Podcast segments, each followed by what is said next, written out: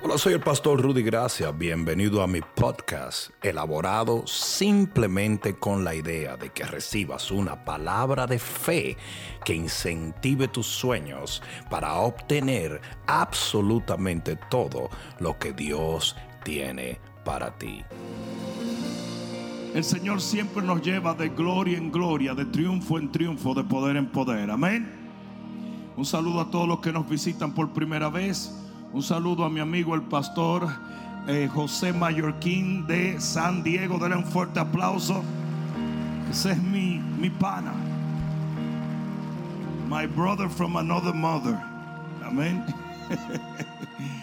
Pero um, vamos a abrir nuestras Biblias en el libro de Lucas capítulo 24 versículo 28. Libro de Lucas capítulo 24 versículo 28. Dice la palabra de Dios. Llegaron a la aldea a donde iban y él hizo como que iba más lejos. Mas ellos les obligaron a quedarse, diciéndote, quédate con nosotros, porque se hace tarde y el día ya ha declinado. Entró pues a quedarse con ellos y este es Jesús con los discípulos que iban camino a Emaús. Y aconteció que estando sentado con ellos a la mesa, tomó el pan y lo bendijo, lo partió y les dio. Entonces les fueron abiertos los ojos y le reconocieron, mas él desapareció de su vista. Y se decían el uno al otro, no ardía nuestro corazón en nosotros mientras nos hablaba en el camino y cuando nos abría las escrituras y levantándose en la misma hora volvieron a Jerusalén y hallaron a los once reunidos y a los que estaban con ellos que decían ha, resucitado el Señor verdaderamente y ha aparecido a Simón. Entonces ellos contaban las cosas que les había acontecido en el camino y cómo le habían reconocido al partir el pan. ¿Cuántos pueden decir amén? Pon la mano en tu corazón y dile, Padre, háblame porque te escucho. Amén. Dale un fuerte aplauso al Señor. Siéntate un momento, por favor. Este pasaje de las escrituras nos enseña una de las realidades más interesantes en la Biblia. Y es la siguiente, que tú puedes estar caminando con tu milagro y no darte cuenta de ello. La realidad es que Dios no miente ni se arrepiente de lo que ha dicho. Sus promesas son en Cristo, sí, sí y amén, amén. Y cuando tú oras, tú puedes tener la certeza de que el cielo va a responder. La Biblia dice claramente que nuestro Dios es fiel y verdadero. Fiel a su pueblo y verdadero en sus palabras. Cada vez que alguien ora en el nombre de Jesús, el Dios de gloria honra tu fe y responde tu oración. Cualquiera que fuere la situación, Dios responde. Pero aquí es donde viene lo desconcertante. Hay momentos que Él responde. Y tú puedes estar caminando con tu milagro, caminando con tu respuesta, caminando con la bendición de Dios y no te das cuenta. Hay muchos de ustedes que están esperando la bendición y ya la bendición llegó. Hay muchos que están esperando un milagro y ya el milagro llegó. Lo que necesitamos es que Dios abra nuestros ojos para poder echarle mano a lo que ya el responde. Hay alguno aquí que está entendiendo. En este pasaje, los discípulos iban caminando y estaban frustrados, estaban asustados, estaban amedrentados, estaban desconcertados, porque ellos no entendían por qué Jesús tuvo que morir. Y de repente Jesús aparece y comienza a caminar con ellos. Y ellos van caminando con la respuesta y el milagro que ellos anhelaban, sin embargo no se daban cuenta. ¿Sabe la cantidad de gente que me dice a mí? Es que sigo esperando en Dios.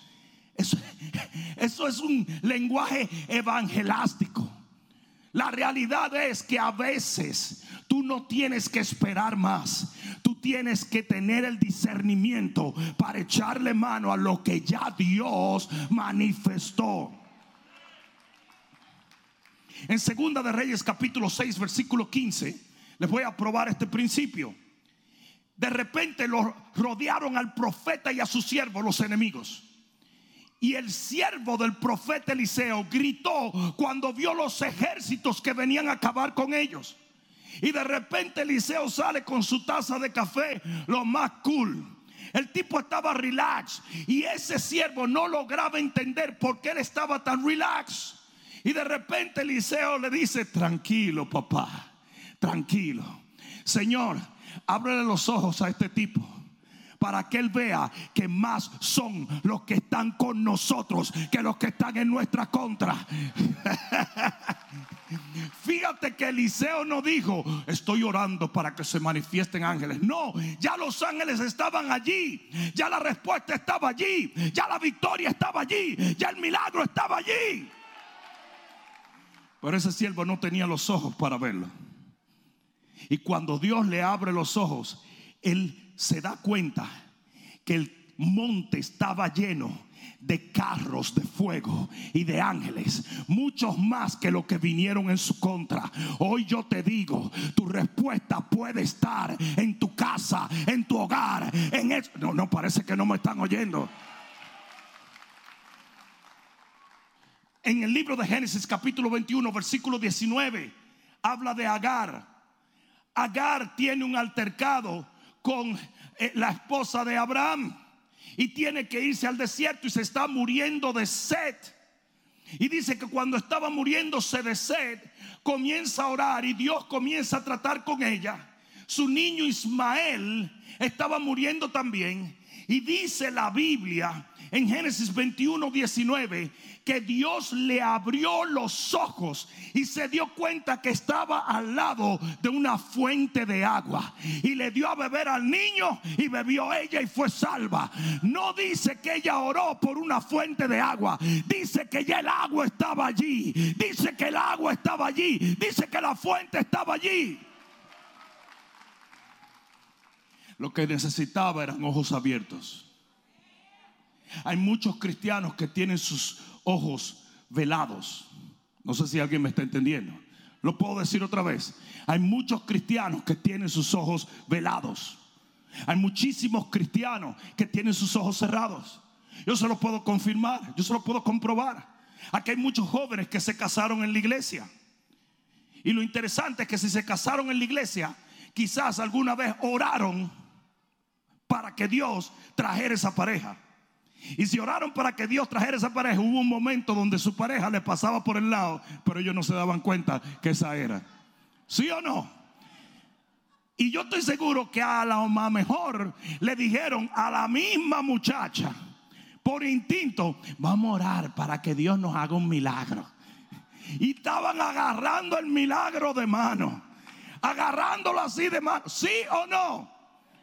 Y sin embargo salían y decían, pastor, yo no sé esta soledad y estas duchas frías que yo me doy todos los días. Le estoy por poner hielo a la ducha porque ya no sé qué hacer. Yo bajo el aire, pastor, para que estos herbores se vayan y los malos pensamientos se espanten. Y el milagro caminando en la iglesia. Pero no tenían la visión, no tenían la visión para echarle mano. Te estoy hablando, Carla. Aleluya caminando el milagro, le pasaba por el lado. Se bebían un café, ella y su milagro, él y su milagro. Allí servían juntos en el mismo equipo ministerial. Estaban caminando juntos y no se daban cuenta. Si Dios abre tus ojos, te vas a dar cuenta que tu milagro está alrededor de ti. Que Él nunca miente ni se arrepiente. Que Él ha contestado tu oración.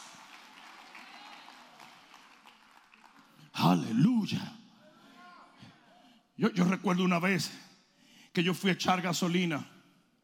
Y, yo recuerdo que esa vez que fui a echar gasolina, como había cambiado de cartera porque iba en el motor, la cartera que agarré no tenía dinero. Y yo decía, pero Dios mío, ¿qué es esto? yo, necesito eh, eh, eh, gasolina, yo no sé si voy a llegar a la casa otra vez. Estaba bien bajito todo. Yo digo, yo necesito dinero. Y de repente me acordé que bien escondidito yo había metido 50 dólares por si acaso un día lo necesito en la motora. Y sabes una cosa, yo duré 20 minutos rompiéndome la cabeza, estresado, necesitando dinero y lo tenía ahí mismo. Y así mismo pasa con mucha gente. No es que Dios no te ha respondido. No es que Dios no ha hecho el milagro. No es que la bendición no ha llegado. Es que usted necesita discernimiento para echarle mano. Si yo fuera tú, yo diera un gloria a Dios. Amén. Yo voy a hablarles a ustedes de por qué sucede esto. Hay varios velos que pretenden robarte tu milagro. La Biblia nos enseña con este mismo principio el por qué esto sucede, el por qué hay tanta gente que teniendo su milagro y teniendo su respuesta, pierden la habilidad de echarle mano. Yo conozco mucha gente que tiene la fe para orar, pero no tiene la fe para recibir. Yo conozco mucha gente que tiene la fe para sembrar, pero no tienen la fe para cosechar. Yo conozco mucha gente que tienen la fe para dar el primer paso, pero no saben continuar en un caminar con Dios. Así como el rey de Israel, el rey Joás, golpeó el piso una, dos y tres y se detuvo. Hay mucha gente que inicia y no termina. Hay mucha gente que cree pero luego duda. Así como Pedro empezó a caminar sobre las aguas, hay mucha gente que se hunde después de ello. Usted necesita fe para orar y fe para recibir. Y mucha gente está bien ocupado con el asunto del Señor. Revélame. ¿Qué tú vas a hacer cuando lo revele? Tienes que hacer algo. ¿Alguien entendió? Por lo tanto, yo voy a hablar de varios velos.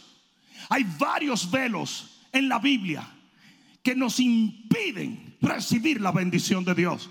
Y yo creo en el nombre de Jesús que el Espíritu de Dios te va a enseñar dónde está el velo que tú tienes que remover de tus ojos para que tú puedas recibir la benevolencia de Jehová y darte cuenta que Él nunca te negó nada. Es simplemente que no te has dado cuenta cómo te respondió. Uh, eso está tan bueno que hasta yo lo voy a reescuchar. Primer velo, velo de la preconcepción. Eso suena como una virgen católica. Velo de la preconcepción. En el texto que nosotros acabamos de leer, dice que Jesús apareció en otra forma. ¿Y sabe cuál es el problema? Que cuando usted cree que su respuesta viene de una forma y a Dios le da la gana de traerla de otra, usted no se da cuenta de ello. No sé si alguien me está entendiendo. Jesús apareció en otra forma. ¿Cuántos de ustedes recuerdan a Naamán? No, ya él no va a la célula. No, Naamán el de la Biblia. Naamán era leproso. Alguien le dice a Naamán, si tú vas, el profeta va a orar por ti. Naamán va donde el profeta. Y el profeta le dice, sumérgete siete veces en el río. Y él dice, no, hombre, no.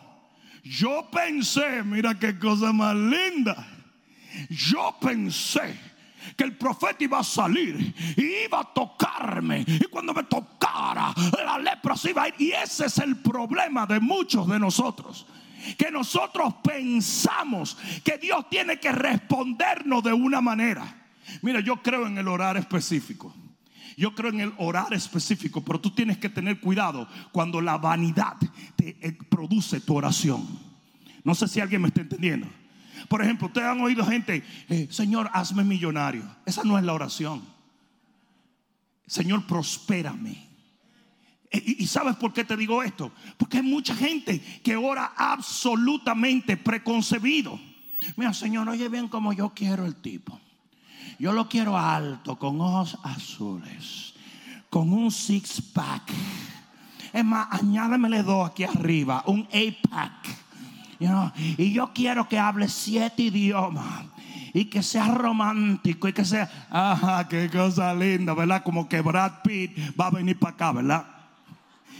Entonces en vez de Brad Pitt llega Armpit. Pero resulta que ese es el hombre que te va a hacer feliz. Los hombres deben estar ahora mismo diciendo, ¡Eso de Dios! Porque sabe, solo, sabe Dios qué fue lo que esa mujer vio en ti. Estaba aturdida y confundida, obediente a Dios y sumisa. No, y las mujeres no digan amén ahora, tan loca. Es más, detrás del tapaboca que tienen, dije, amén, amén y amén. Pero ese es el lío. El lío es que a veces permitimos que nuestra vanidad y nuestra preconcepción le diga a Dios lo que queremos como lo que... Él no es Burger King, have your way. ¿Desde cuándo tú le vas a decir a Dios lo que Él tiene que hacer como lo tiene que hacer de la manera que Él lo tiene que hacer? Hello. Hello. Usted tiene que aprender que Dios siempre será Dios y usted siempre será un siervo. ¿Sí o no? Nuestros hijos. Me estoy muriendo de hambre, papi. Me estoy muriendo de hambre. Llévame a McDonald's. No, tú no tienes hambre. Tú lo que querías a McDonald's.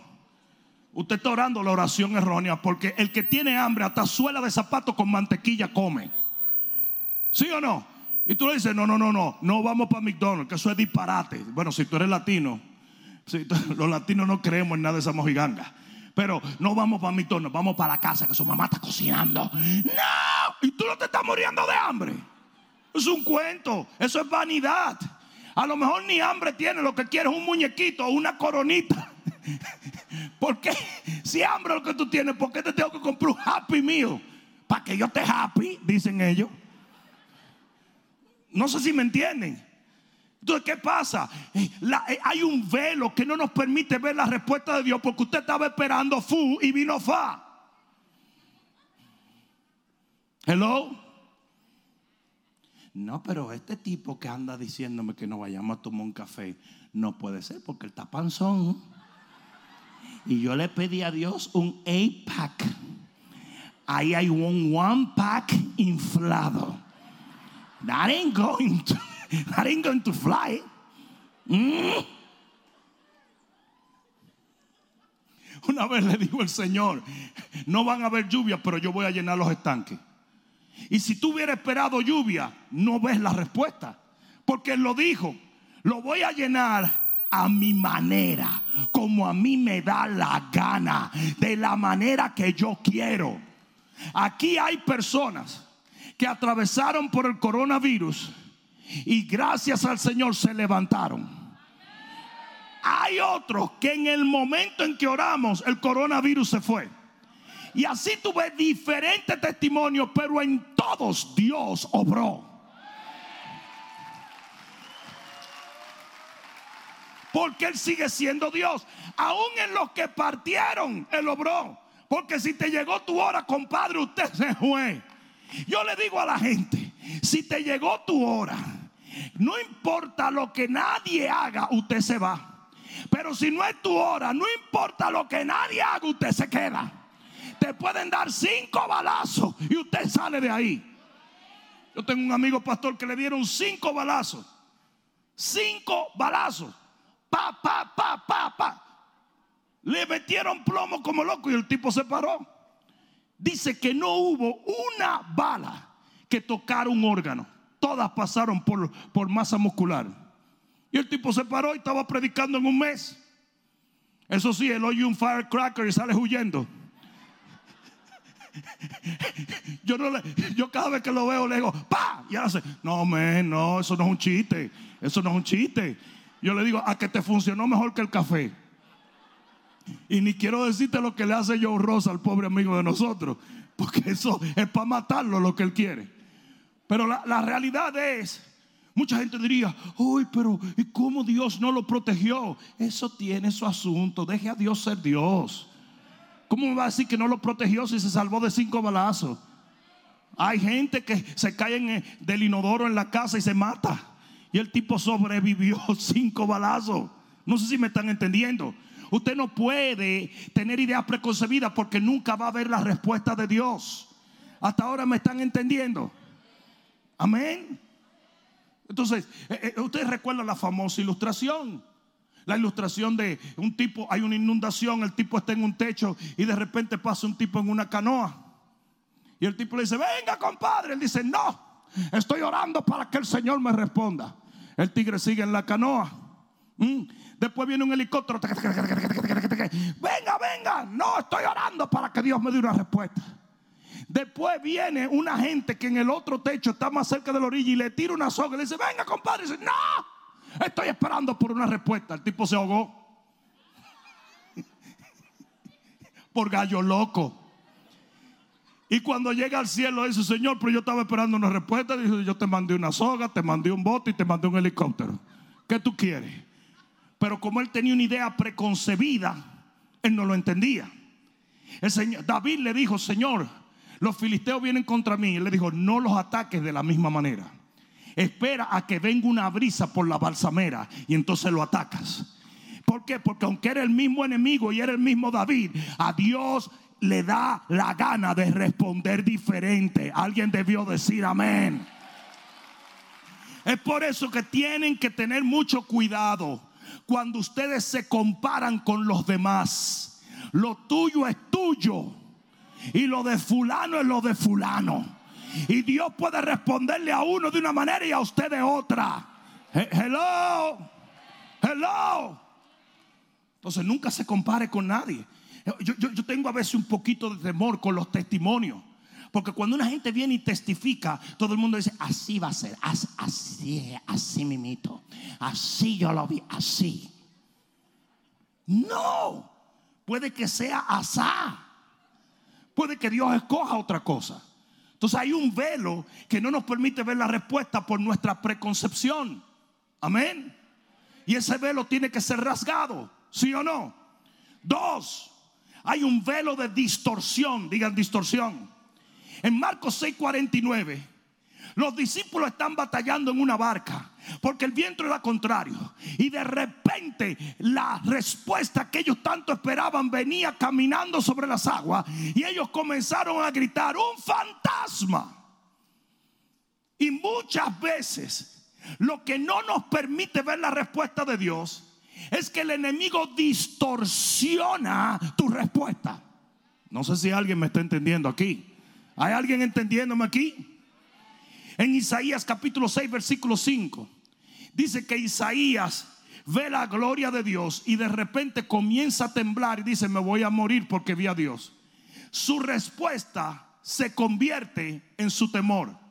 Y hay mucha gente así.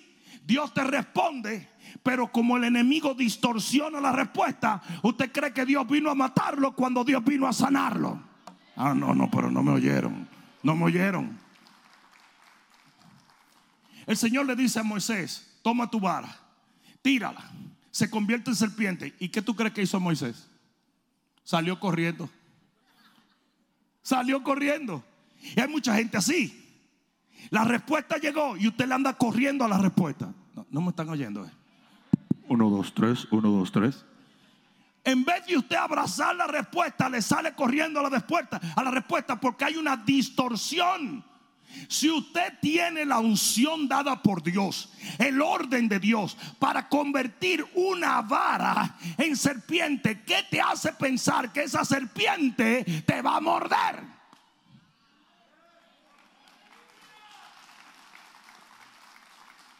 Entonces muchas veces la respuesta está, pero la distorsión no nos permite verla. Hay un tercer velo, el velo de la ignorancia. No mires alrededor. Pero en Éxodo 16, el Señor hizo llover pan del cielo. Y ahora mismo, cuando yo digo pan, ustedes están pensando en pan cubano. Pero lo que Dios hizo llover los puertorriqueños en pan sobao, los colombianos en pan de bono, los dominicanos en pan de agua. Ya se dieron cuenta que me gusta el pan, ¿verdad? Los hijos de Dios en pan hawaiano, Señor, aleluya, gloria a Dios. Eso viene del cielo directamente. En la boda de Cordero va a haber pan hawaiano. Santísimo. Quizás no lleguen muchos hawaianos por pecadores, pero el pan va a estar ahí. Pero oye esto. El Señor lo que hace caer es una semillita de culantro. Y cuando ellos ven, ¿tú sabes lo que significa maná? Significa, ¿qué es eso? ¿Qué es eso? Porque ellos jamás se imaginaron. Entonces, su ignorancia lo estaba haciendo no ver la respuesta de Dios. No sé si me están entendiendo. Porque Dios es creativo. Y va a haber cosas que ojo no vio, ni oído yo, que Dios va a hacer con tu vida. Y usted tiene que esperar a que Dios se lo explique. Oye esto, ellos no ellos ven esta semilla de culantro. Gracias a Dios que había un dominicano que dijo, no hay más nada, eh, no hay más nada. Y lo agarró. Pero Dios va a hacer cosas muchas veces por primera vez. Y usted tiene que tener la paciencia y la confianza para esperar a que Dios se la descifre. No, me, no me oyeron, no me oyeron, no me oyeron. Ustedes saben que antes de que caminaran alrededor de los muros de Jericó, nadie había caminado por alrededor de ninguna ciudad y los muros se habían caído. No sé si me están entendiendo. Entonces, hay un velo que viene por la ignorancia. Y no es malo, la ignorancia no es malo, simplemente tú no tienes la mente de Dios. Dios es sublime y muy poderoso, pero si tienes paciencia y esperas en Él, Él te va a explicar. ¿Alguien entendió? A mí me regalaron un día una olla. Vanessa me regaló una olla. De que un crockpot. Eso me, sonaba a mujer loca, crockpot. Pero me regaló una olla. Y esa olla todavía está en su caja. Porque yo le dije a Vanessa, eso fue seis años atrás. Si me va a regalar una olla, enséñame cómo se usa eso. Pero nunca vino a enseñarme. Y eso es lo que la gente tiene miedo, que Dios te va a dar algo y nunca te lo va a explicar. Él te lo va a explicar.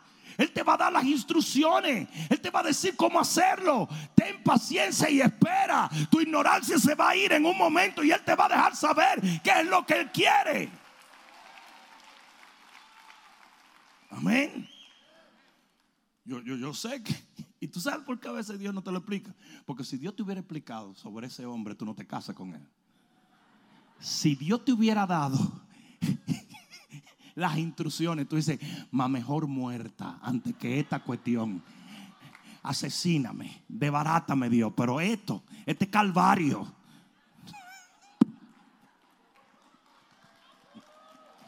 Casi, casi.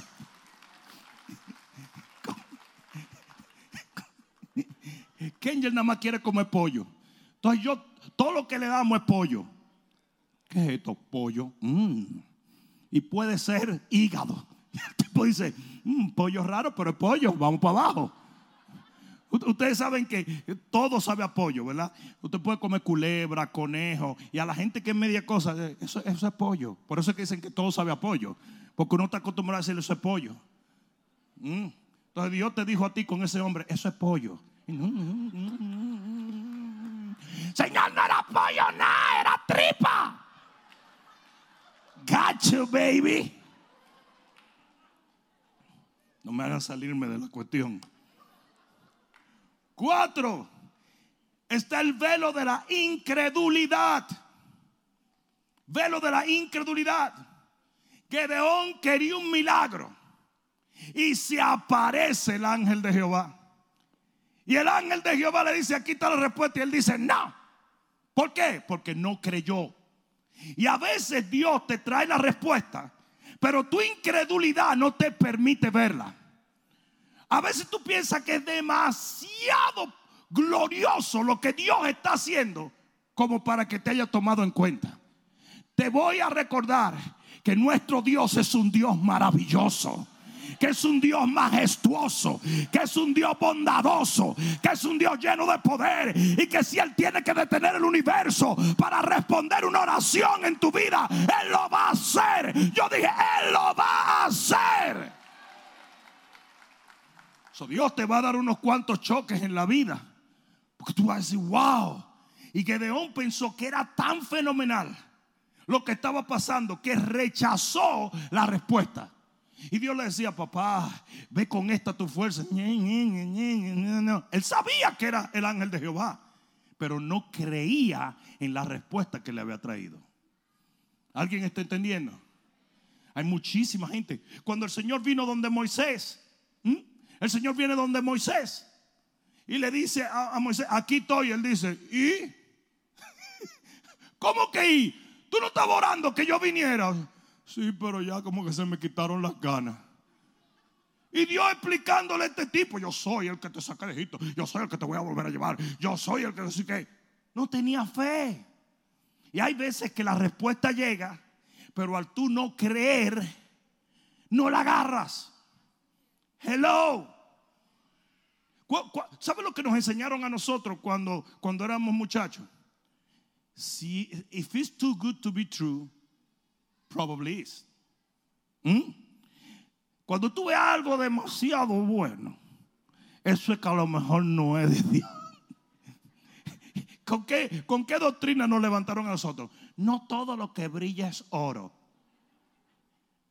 Entonces nos acostumbramos a que las cosas buenas las ponemos en duda.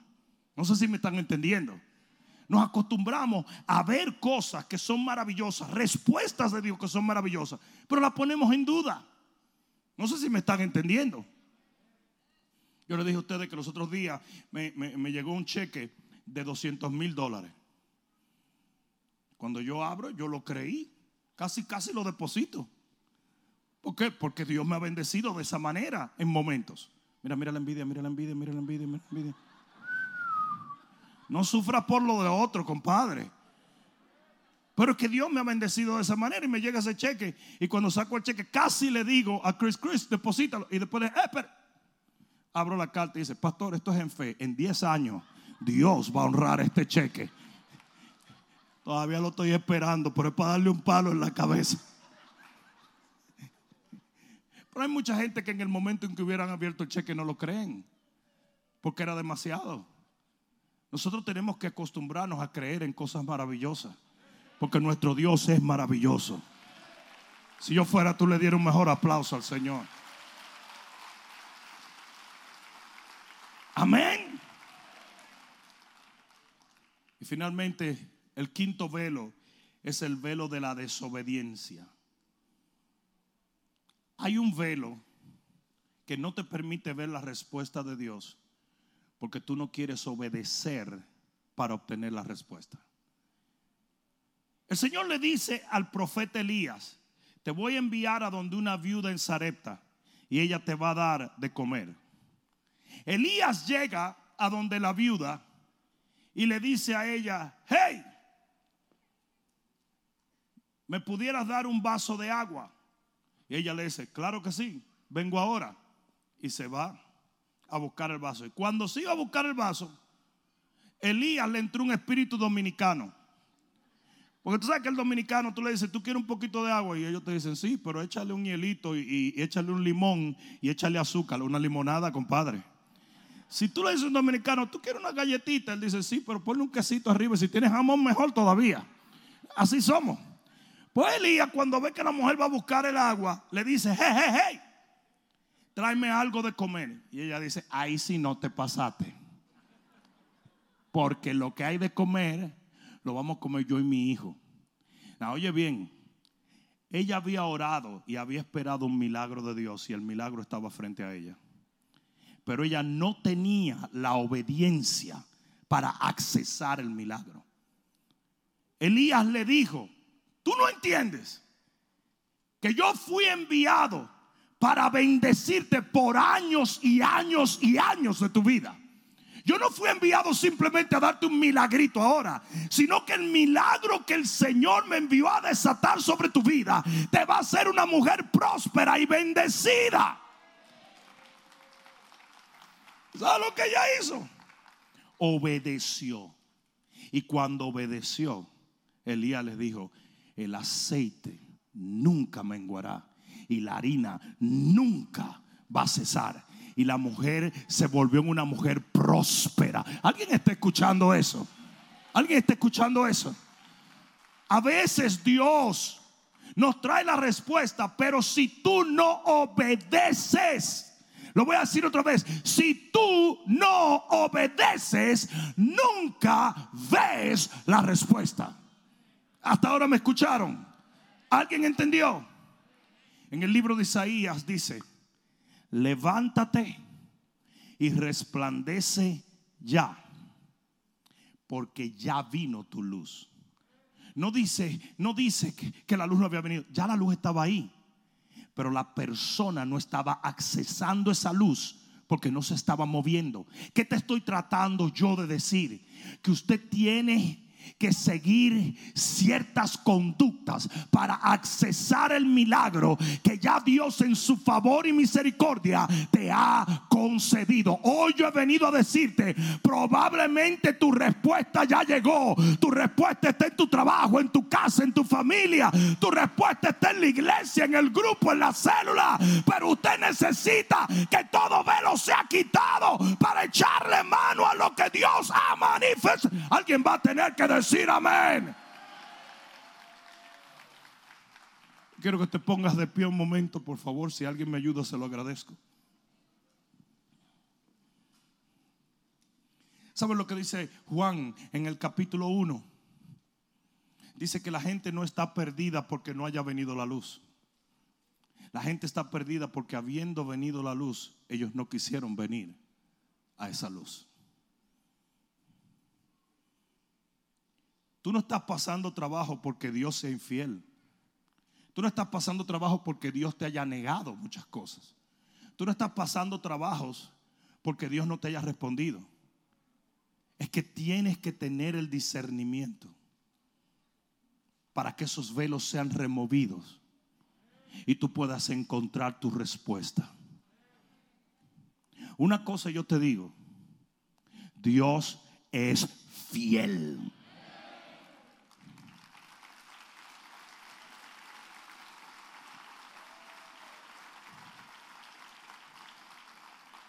Aquí viene la conclusión. En nuestro texto, en el capítulo 24 del libro de Lucas, en el versículo 32, con esto voy a terminar. Y se decían el uno al otro, no ardía nuestro corazón en nosotros mientras nos hablaba en el camino y cuando nos abría las escrituras. Y levantándose en la misma hora volvieron a Jerusalén. Escucha esto existe algo que se llama intuición espiritual. Existe algo dentro del hombre que se llama el espíritu. Y la Biblia dice que tu espíritu es la lámpara de Dios. Nosotros debemos de conducirnos por esa intuición espiritual. La Biblia dice mis ovejas oyen mi voz. Usted es una oveja de Jesús. Entonces usted puede oír la voz de Dios. Es lo que la Biblia dice. Y la Biblia dice claramente en el libro de Primera de Juan que tú has recibido una unción para que nadie te tenga que decir, tú puedes ser guiado por Dios. Aquellos que son guiados por el Espíritu de Dios, estos son los hijos de Dios.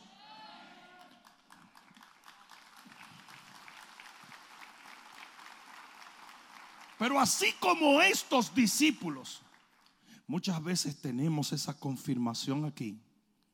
Pero por cuanto nuestros ojos, nuestra mente, nuestra carnalidad no puede procesar la respuesta, nosotros callamos esa voz todo lo que ellos necesitaban para saber que la respuesta de ellos estaba frente a ellos era seguir esa guianza de su corazón.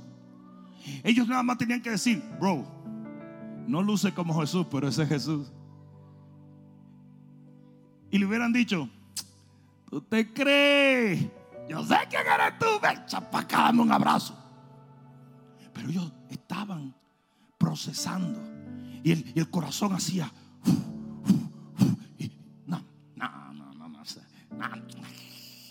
Cosa de después le dicen loco a uno.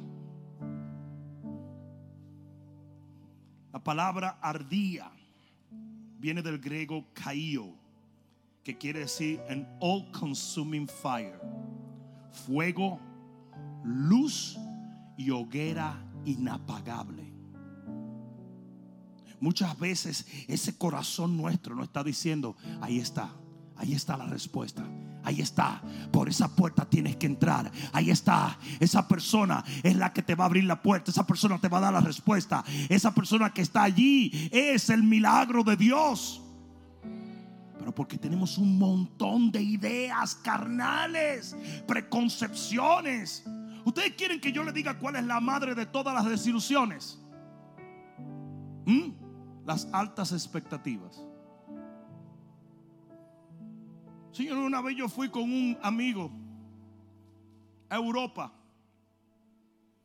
Y yo feliz, estamos en Italia. Y el tipo desde que llegó me estaba amargando el viaje. Estábamos en Venecia. Y el tipo decía, pues un montón de edificios viejos es lo que es. Y todo estos edificios, ah, esto huele mal. Y yo agarrando cuerda, en Venecia. No en Venecia, Jayalía, en Venecia. No en Venecia, República Dominicana, en Venecia. No en Venecia la doña que hace las uñas, en Venecia. ¿Ok? Y el tipo me estaba volviendo loco. Y el tipo decía, mira, eso, nos vamos a montar en la góndola y dice, y esa góndola aguantan a uno. Estoy diciendo, ojalá y te hundiera una. Me dijo, yo vi un ratón. Me dijo, yo vi un ratón por allí. Yo dije, ¿qué tú te crees? Que no es ratón italiano, es el ratón más fino que tú has visto en el mundo. Eso pinta y habla cuatro idiomas. Pero el tipo me tenía cansado, harto, porque el tipo tenía una expectativa que era irreal. Y así mismo muchos de ustedes, las expectativas y las preconcepciones y lo que ustedes dicen es como Dios me va a... No. Dios no te va a responder como a ti te da la gana. Él te va a responder como Él quiere responderte.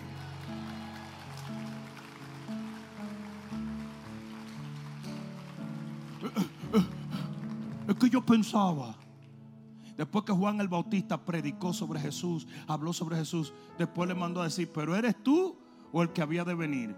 ¿Por qué? Porque las cosas no estaban saliendo como él pensó que iban a salir.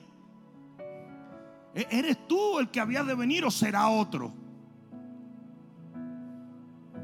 Si tú tienes que aprender a ser humilde,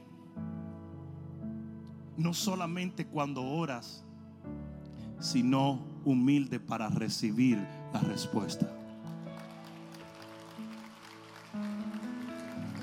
Hoy yo he venido a decirte, tú estás rodeado tú estás rodeada de milagros portentosos.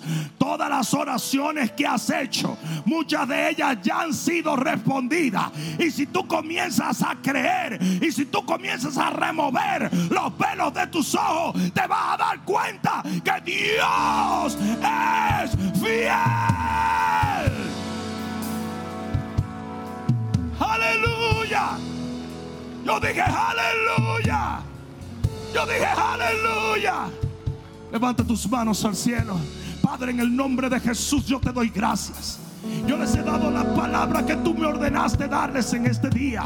Por lo tanto, Señor, permite que la fe de ellos remueva todo velo de sus ojos para que ellos puedan ver la respuesta que tú les has dado. Padre mío, Padre mío, Padre mío, rompe toda cadena, sana toda enfermedad liberta todo cautiverio, rompe toda necesidad, Jehová.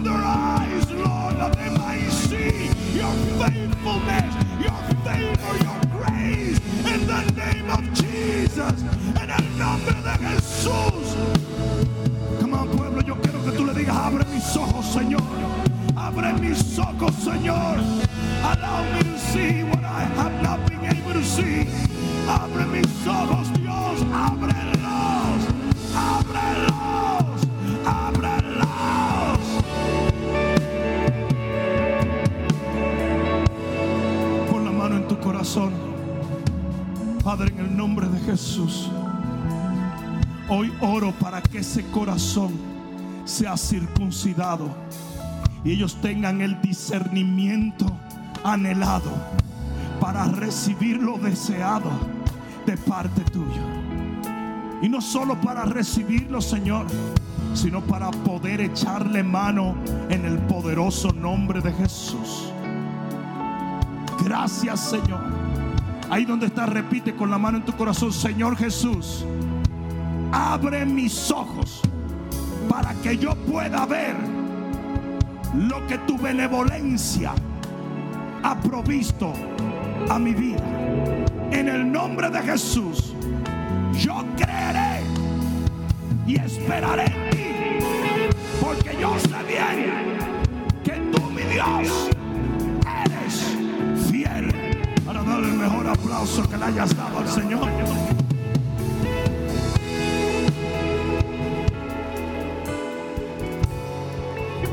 Cierra un momento tus ojos y dame un minuto más. Porque la Biblia dice que de nada le sirve al hombre ganar el mundo entero y perder su alma.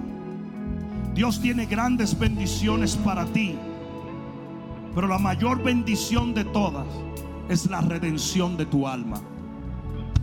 De nada serviría que Dios sane tu cuerpo si tu alma se va al infierno. De nada serviría que Dios haga llover pan si te estás muriendo de hambre espiritualmente. De nada serviría que el Señor te diese ciertas bendiciones si la mayor bendición de todas no está en tu vida, que es la salvación y la redención de tu alma. Por lo tanto, sea que estés aquí o nos veas por los diferentes medios de comunicación, yo quiero que repitas esta oración para entregarle tu vida a Jesús de Nazaret. Yo quiero que le digas, Padre, en el nombre de Jesús, hoy te entrego mi vida, reconociendo que tú eres el Señor, creyendo de todo corazón que moriste en la cruz para que tu sangre limpiase mis pecados. Mas al tercer día de tu muerte resucitaste. Y porque tú vives, yo viviré eternamente. Porque desde este día y para siempre yo te seguiré, yo te serviré y yo te amaré hasta el final de los tiempos. En el nombre de Jesús. Amén, amén, amén y amén. Dáselo bien fuerte al Señor. Vamos que se oiga en el cielo. Que Dios me los bendiga. Adelante, pueblo. Espero que esta palabra cale profundamente en tu alma y que se convierta en pasos de fe que te permitan llegar al destino que nuestro Señor ha trazado delante de ti y de los tuyos. Dios te bendiga.